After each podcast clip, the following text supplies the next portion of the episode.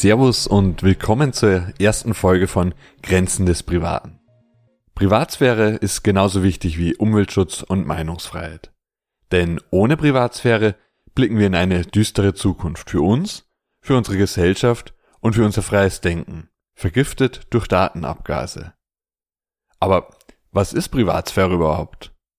Wir erarbeiten uns in der heutigen Folge eine Definition von Privatsphäre und werden sehen, dass privat für jeden von uns etwas anderes bedeutet. Eine einzige Definition von Privatsphäre ist damit schwer zu treffen. Wir erkennen aber, dass auch wenn wir alle eine unterschiedliche Definition von Privatsphäre haben, Privatsphäre für uns als Individuum, aber auch für uns als Gesellschaft extrem wichtig ist. Die Privatsphäre hilft uns dabei, zu sein, wer wir sind und uns zu entwickeln. Genau aus diesem Grund sind Eingriffe in die Privatsphäre auch so gefährlich, weil sie uns einschränken. Eingriffe in die Privatsphäre führen dazu, dass wir uns anders verhalten. Wir sehen aber auch, dass allein das Gefühl, beobachtet zu werden, schon ausreichend ist, damit wir uns anders verhalten. Eingriffe in die Privatsphäre können von anderen Menschen ausgehen, aber auch vom Staat oder von Unternehmen. Am Ende des Tages macht es aber keinen wirklichen Unterschied, von wem wir uns beobachtet fühlen, weil jeder Eingriff schädlich für uns ist. Wir erkennen, dass Privatsphäre uns nicht nur als Individuum betrifft, sondern auch uns als Gesellschaft. Und dass es sich lohnt, unsere Privatsphäre zu schützen.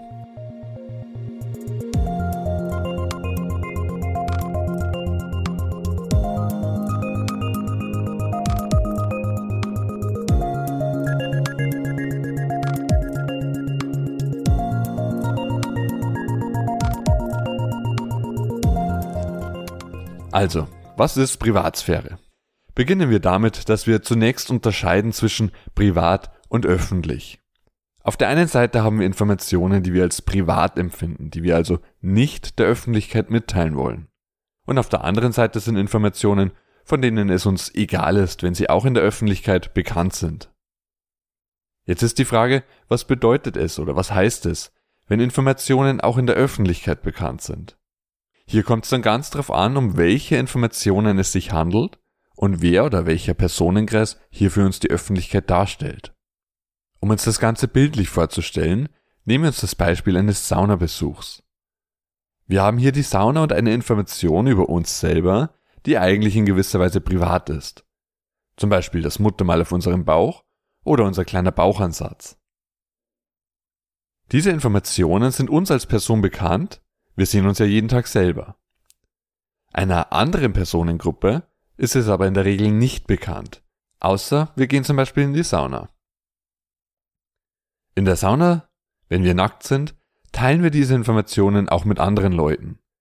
Für den ein oder anderen Zuhörer oder für die ein oder andere Zuhörerin ist bereits die Vorstellung, überhaupt in die Sauna zu gehen, vielleicht gar nicht so angenehm. Und der ein oder andere oder die ein oder andere von euch möchte vielleicht hier schon sagen, hm, die Information, die bleibt lieber bei mir, bei mir und meiner Partnerin oder bei mir und meinem Partner. Für jemand anderen ist es aber unproblematisch, in die Sauna zu gehen und die Information über sich selbst zu teilen. Die Information seiner Anwesenheit in der Sauna oder auch die Information, wie man selbst gebaut ist, der kleine Bauchansatz. Bei der Privatsphäre geht es aber nicht nur darum, dass wir eine Information über uns teilen, sondern auch, mit wem wir diese Information teilen. Wie ändert sich zum Beispiel unser Saunabesuch, wenn wir auf einmal dort unseren Chef oder unsere Chefin sehen? Oder unseren Nachbarn, unsere Nachbarin? Ich kann mir vorstellen, dass in dem einen oder anderen Szenario, das ich hier angesprochen habe, einige von euch sagen, hm, das muss ich jetzt nicht unbedingt haben. Wir erkennen an diesem Beispiel also, dass ein und dieselbe Information über uns, je nachdem in welchem Kontext sie preisgegeben wird, und an wen sie preisgegeben wird, an welchen Adressatenkreis, unterschiedliche Gefühle für uns auslöst. Für den einen ist das eine noch okay und für die andere ist das schon nicht mehr okay. Der einen ist's egal, wenn der Arbeitskollege in der Sauna neben ihr sitzt, dem anderen vielleicht nicht. Wenn wir jetzt den Adressatenkreis dieser Information unseres Saunabesuchs noch weiterziehen und uns in einem nächsten Schritt vorstellen, dass noch jemand in der Sauna ist, der dort aber eine Kamera platziert hat und anschließend diesen Videoclip von uns in der Sauna auf zum Beispiel eine Internetplattform hochlädt und diese Information dann damit einem unbestimmten Adressatenkreis zur Verfügung stellt. Wir selber wissen davon aber nichts. Wie fühlt ihr euch mit dem Gedanken? Ich denke, an dieser Stelle ist für uns alle eine Grenze überschritten und wir alle würden diese Tätigkeit als einen Eingriff in unsere Privatsphäre empfinden.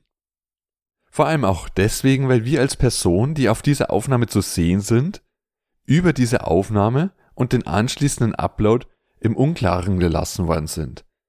Wir konnten nicht darüber entscheiden, was mit dieser Aufnahme passiert oder davor noch, ob diese Aufnahme überhaupt angefertigt werden soll. Ein wichtiger Teil der Privatsphäre ist also, dass wir über die Informationen, die wir preisgeben, bestimmen können. Einerseits die Art, welche Informationen preisgegeben werden und andererseits aber auch, an wen diese Informationen preisgegeben werden. Wer also der Adressatenkreis unserer Informationen ist. Dieser Kontrollaspekt findet sich bei einigen Definitionen als Zustimmung wieder. So ist etwa auch bei Alan Westons Definition von Privatsphäre die Zustimmung ein wichtiger Bestandteil. Wir haben an diesem Beispiel gesehen, dass Privatsphäre auch etwas sehr Individuelles ist. Dass zum Beispiel der Adressatenkreis oder auch die mitgeteilte Information für den einen oder anderen mehr oder weniger problematisch ist. Und so kann ein Eingriff in die Privatsphäre für den einen früher und für den anderen erst später stattfinden. Dabei ist die Definition eines jeden Einzelnen von uns von Privatsphäre abhängig unter anderem von der Kultur, aber auch von unserer Familie, wie wir aufgewachsen sind. Und letztendlich von Individuum zu Individuum ganz unterschiedlich. Was uns aber allgemein ist, ist, dass wir selber über unsere Informationen bestimmen wollen. Und auch, dass wir es auch ganz gern haben, ab und zu wirklich für uns alleine zu sein. Und das Wissen darüber, dass wir die ein oder andere Information auch wirklich für uns behalten können und diese nicht teilen müssen. In verschiedenen Studien hat sich etwa gezeigt, dass sich Menschen anders verhalten, wenn sie darüber Bescheid wissen, dass sie beobachtet werden. Und dieser Aspekt ist für uns auch von großer Bedeutung. Denn tatsächlich muss man nicht wirklich überwacht oder beobachtet werden, um sich anders zu verhalten. Allein das Gefühl, dass man überwacht wird, führt schon dazu, dass man sich anders verhält. Der Eingriff in unsere Privatsphäre durch diese Überwachung ist dabei besonders schwer. Nicht umsonst bezeichnet der Autor und Journalist Glenn Greenwald Privatsphäre als Basis für unsere Individualität und Meinungsvielfalt.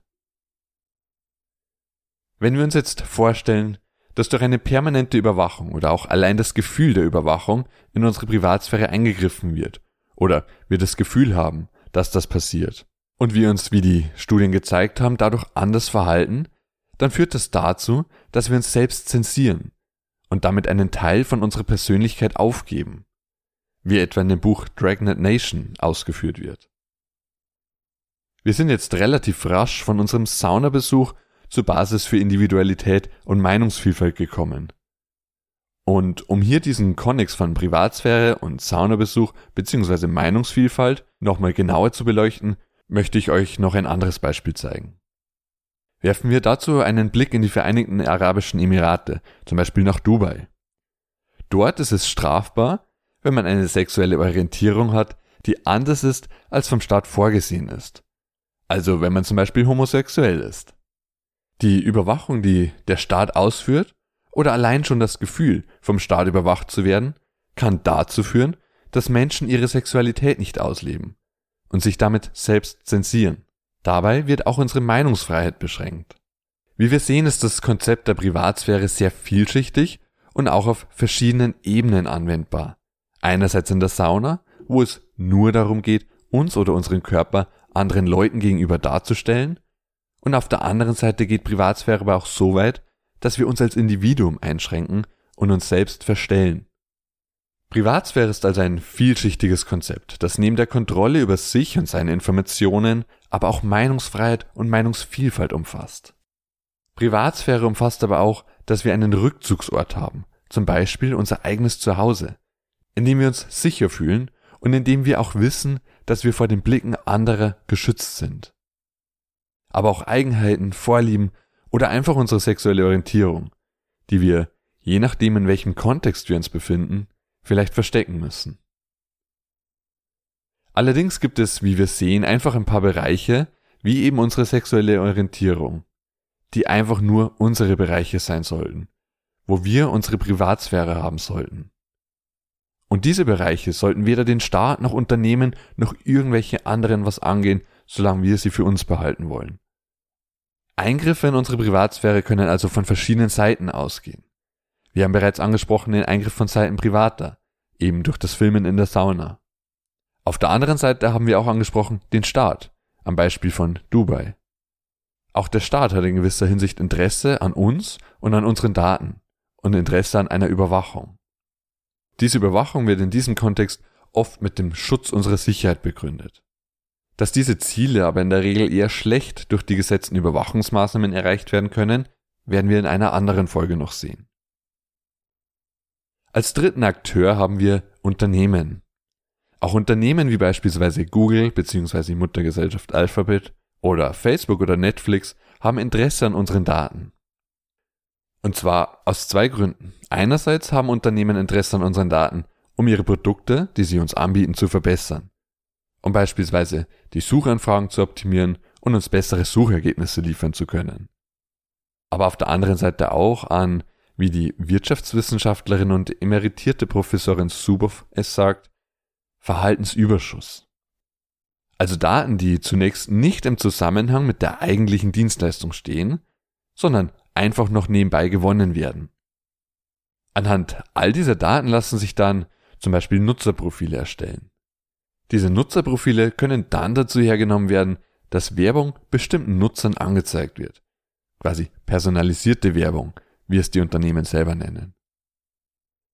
Für die Unternehmen geht es darum, die Daten über uns zu sammeln, die Daten im nächsten Schritt dann zu verwerten, beziehungsweise zu analysieren und im nächsten Schritt dann uns bzw. unser Verhalten vorherzusagen. Das ideale Ziel ist es, nicht nur unser Verhalten vorhersagen zu können, sondern tatsächlich auch unser Verhalten zu steuern. Und all das beginnt im Grunde damit, dass in unsere Privatsphäre eingegriffen wird. Zu Beginn haben wir schon gesehen, dass es eine unterschiedliche Auffassung vom Begriff Privatsphäre gibt und dass für die eine ein Eingriff vielleicht schon früher stattfindet als für die andere. Tatsächlich müssen wir uns aber auch die Frage stellen, inwieweit wir überhaupt beurteilen können, wann und in welchem Ausmaß ein Eingriff in unsere Privatsphäre stattfindet. Wenn wir zum Teil gar nicht wissen, welche Daten über uns erhoben werden, von wem diese Daten gesammelt werden oder wozu diese Daten überhaupt verwendet werden. Denn wenn wir nicht wissen, an wen wir unsere Daten geben, welche Daten wir hergeben oder wofür unsere Daten benötigt werden, dann können wir im Grunde auch gar nicht zustimmen und können, nachdem wir es aber auch nicht wissen, dass diese Daten wegfließen, auch gar keinen Eingriff in unsere Privatsphäre erkennen. Zweifelsohne findet aber genau in diesen Situationen, in denen wir im Unklaren gelassen werden, ein Eingriff statt. Wenn wir jetzt überlegen und wenn wir ehrlich sind, dann weiß wohl keiner von uns so genau, welche Informationen wir mit einer Google-Suchanfrage an Google übermitteln. Oder was Google mit unseren Informationen macht. Oder welche Informationen überhaupt von Google gesammelt werden. Gleiches gilt natürlich auch für viele andere Unternehmen, nur hier eben ein Beispiel mit Google. Wie wir sehen, zählt auch das Argument, ich habe nichts zu verbergen im Grunde nicht. Denn irgendwas haben wir immer zu verbergen. Wobei der Begriff verbergen hier vielleicht sogar der falsche Ausdruck ist. Denn tatsächlich geht es nicht darum, etwas zu verbergen, sondern einfach nur darum, dass gewisse Informationen einfach nicht für andere bestimmt sind. Der Begriff des Verbergens ist hier also in mehrerlei Hinsicht eigentlich ungeschickt gewählt. Denn tatsächlich ist Verbergen mit einer Konnotation behaftet, die etwas Negatives überträgt. Ein Geheimnis, das es zu bewahren gilt. Oder etwas, wofür ich mich schämen muss, das ich verbergen muss. Privatsphäre geht aber viel weiter als dieses bloße Verbergen von gewissen Informationen. Und zwar in die Richtung, dass ich einfach darüber entscheiden können möchte, welche Informationen ich teile. Die Informationen müssen dabei nicht geheim sein oder spektakulär. Es können ganz banale Informationen sein, die ich einfach mit gewissen Personen oder Unternehmen nicht teilen möchte.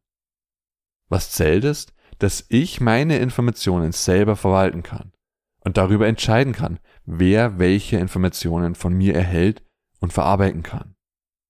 Immer mehr treten Geschäftsmodelle in den Vordergrund, die auf der Verwertung unserer Informationen basieren. Führen wir uns bei dieser Entwicklung vor Augen, dass wir die Konsequenzen der Eingriffe in unsere Privatsphäre noch gar nicht wirklich kennen. Wir wissen nicht das Ausmaß der Daten, die über uns gesammelt werden. Wir wissen auch nicht wirklich, was mit unseren Daten geschieht. Und erst recht wissen wir nicht, wie die Welt in 10, 15 oder 20 Jahren aussieht.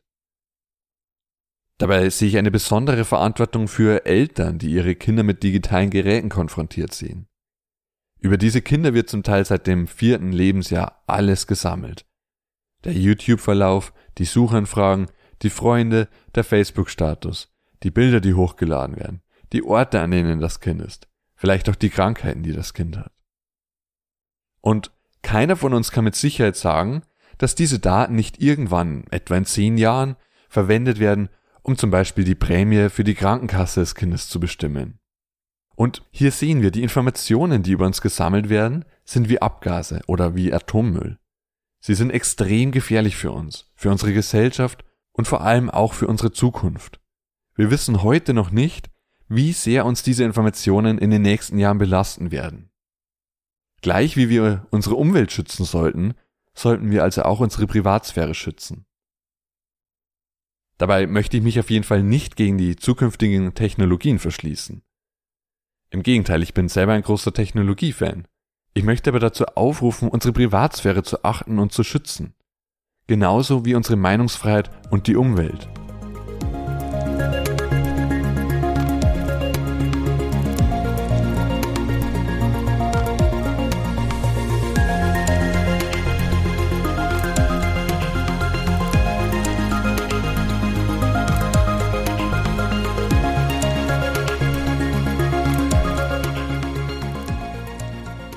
Zusammenfassend können wir also sagen, dass Privatsphäre ein vielschichtiges Konzept ist, das von einem Saunabesuch über unsere sexuelle Orientierung bis zu unserem Kaufverhalten reicht. Informationen über uns sollten nur dann preisgegeben oder verarbeitet werden, wenn wir uns darüber wirklich im Klaren sind, an wen diese Informationen gehen, ob wir diese Informationen überhaupt teilen wollen und zu welchem Zweck wir die Informationen teilen wollen. Um nur einige Aspekte rauszugreifen. Wie wir gesehen haben, ist der Satz Ich habe nichts zu verbergen im Grunde so nicht wahr. Denn irgendwas wollen wir immer für uns behalten. Dabei muss es sich nicht um etwas Kriminelles oder um etwas Negatives handeln. Vielleicht einfach nur ein schöner Gedanke, der einfach niemand anderen etwas angeht. Genau diese Gewissheit, dass wir Sachen für uns behalten können und nicht wie ein offenes Buch oder der gläserne Mensch dastehen, ist es auch, was uns unsere Individualität ausleben lässt. Umso mehr ist es also wichtig, dass wir als Individuum und auch als Gesellschaft unsere Privatsphäre schützen. Gegenüber Eingriffen anderer Privater, gegenüber dem Staat und gegenüber Unternehmen. Ich hoffe, die Folge war für euch interessant und dass ihr das ein oder andere mitnehmen konntet. Schön, dass ihr dabei wart. Bis zum nächsten Mal. Macht's gut.